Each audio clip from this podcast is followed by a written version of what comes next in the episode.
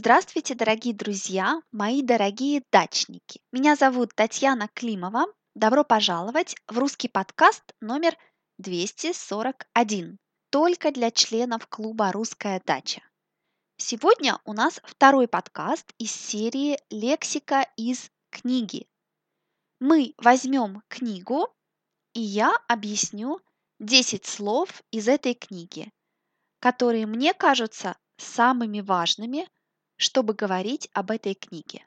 А в конце мы посмотрим известную фразу из этой книги. Начнем!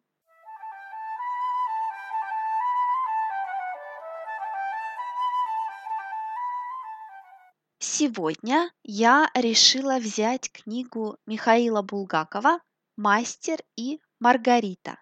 Это очень энигматическая книга, в которой есть и магия, и реальность.